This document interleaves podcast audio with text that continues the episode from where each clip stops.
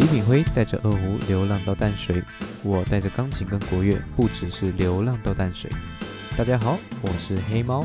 音乐人的生活是什么样的体验呢？快准备好你的宵夜跟啤酒，一起聆听今天的故事吧。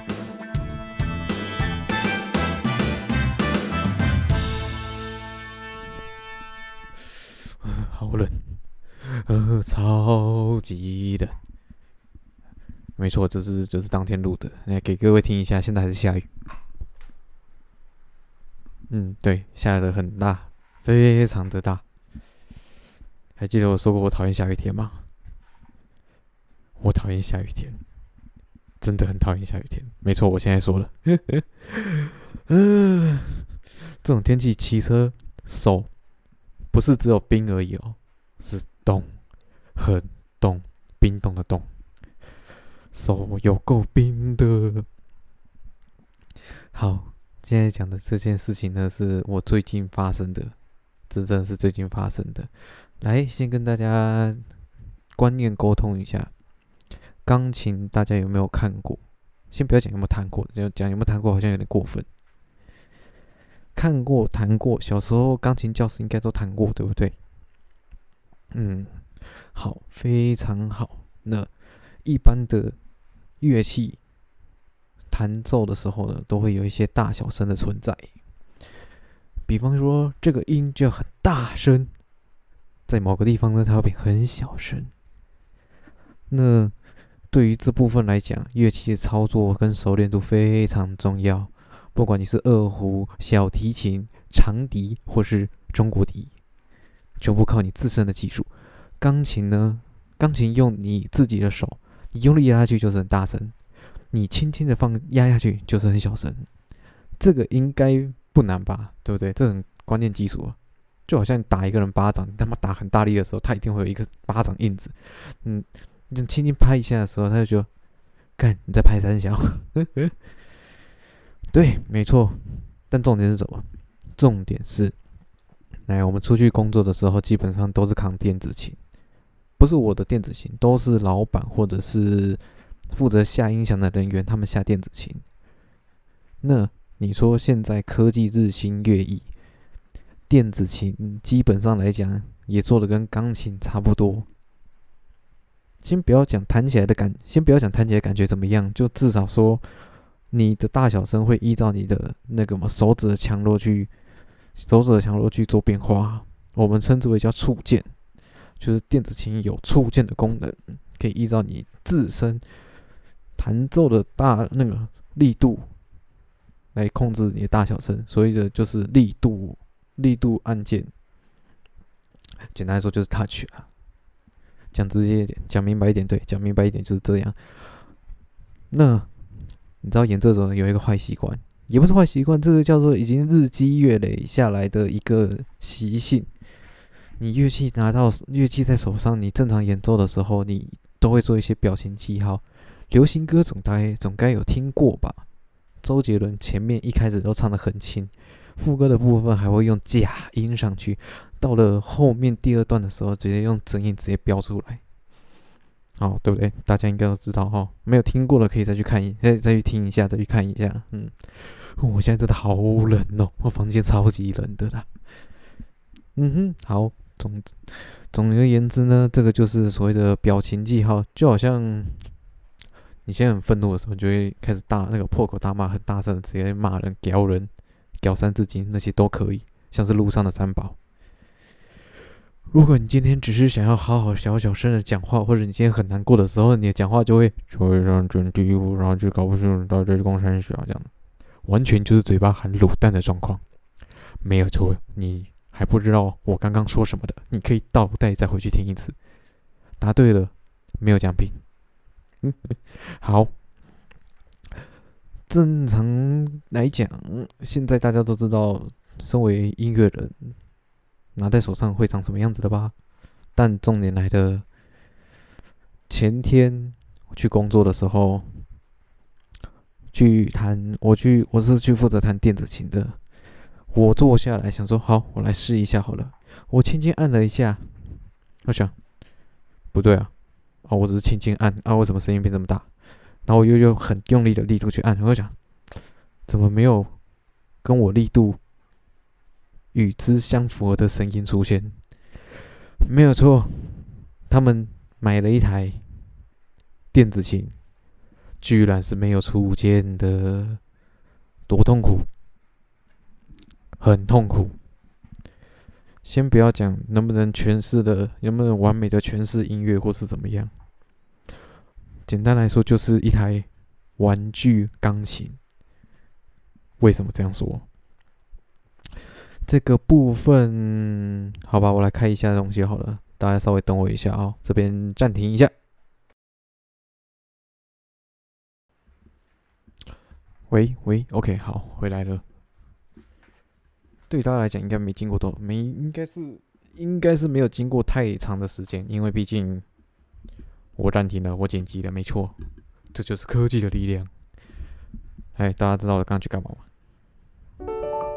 没错，我刚刚去弄钢琴出来，我把钢琴叫出来了。顺便把一个东西关掉。OK，好，来，正常的钢琴弹起来是这样子，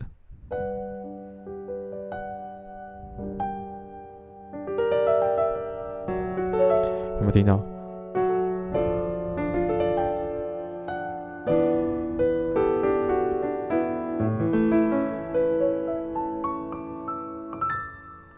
正常力度、大小声都有，听起来有没有美？很美，对不对？我弹了什么？我不知道。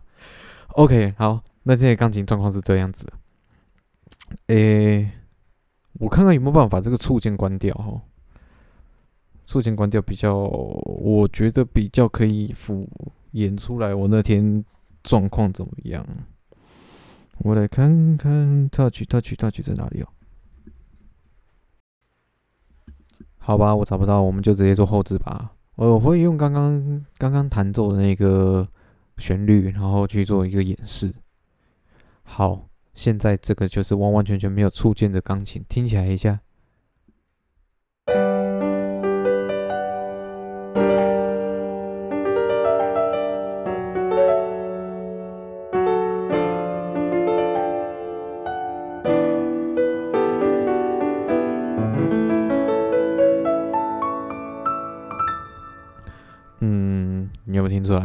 听不出来，听不出来的，你可以再回放去听看看。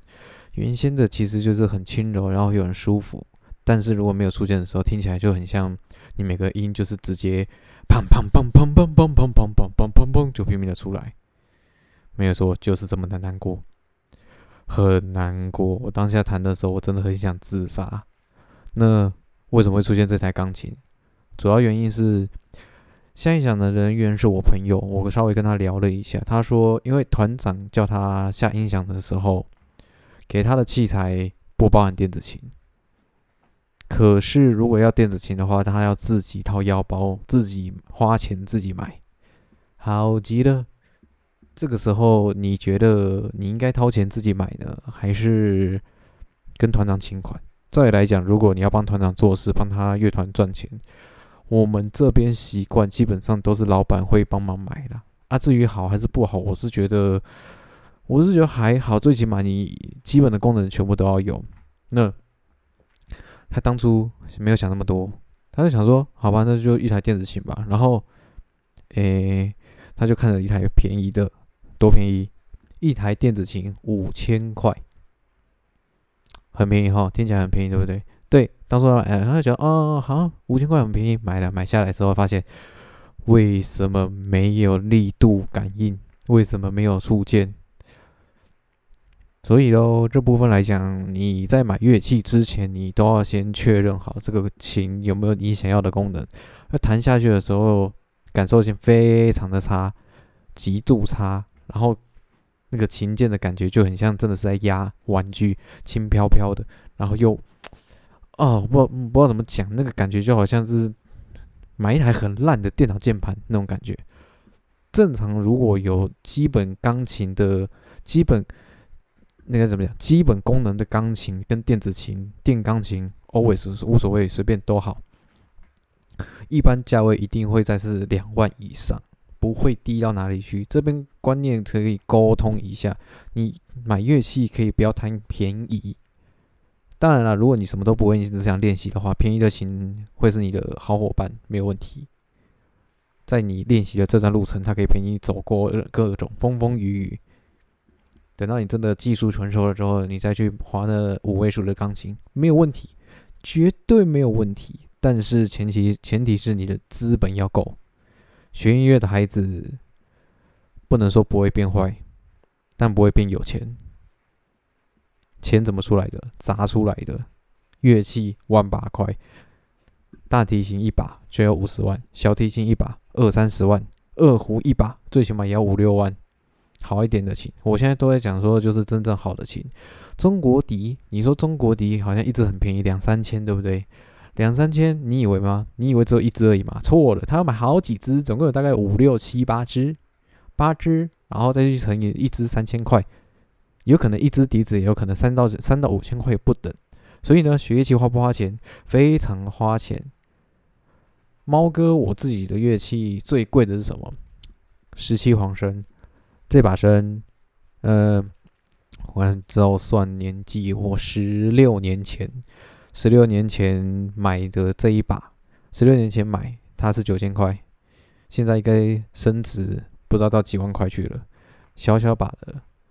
功多细呀，乐器都是用钱砸出来的。吉他一把五六千的中等好的也是很贵，那电吉他一把三四万的，嗯，应该跑不掉吧？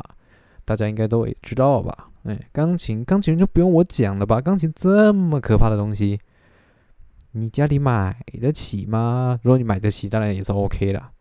我这边也不是要推销啊，也不是要说什么，我只是想要表达是说。你如果真的想要好好学乐器的话，其实正常的价位的乐器，你该花的钱你跑你跑一定跑不掉。那你要买便宜的，有啊，啊就是像是路边捡一根水管，其实钻个钻钻一钻洞，你要吹也是可以直接吹。我讲真的就是这样子啊。但如果你今天是出来做事做事情工作的，我是觉得你没有必要这样糟蹋你自己。虽然说五千多块是真的很便宜，但是讲真的，这样谈起来真的很蹊跷。嗯，我那天做场做的好痛苦啊！然后我在那边弹刻在你心底的名字，哦，真的是我刻在心底的名字，这刻在我记忆回忆里，真的是留给我的最难忘的回忆。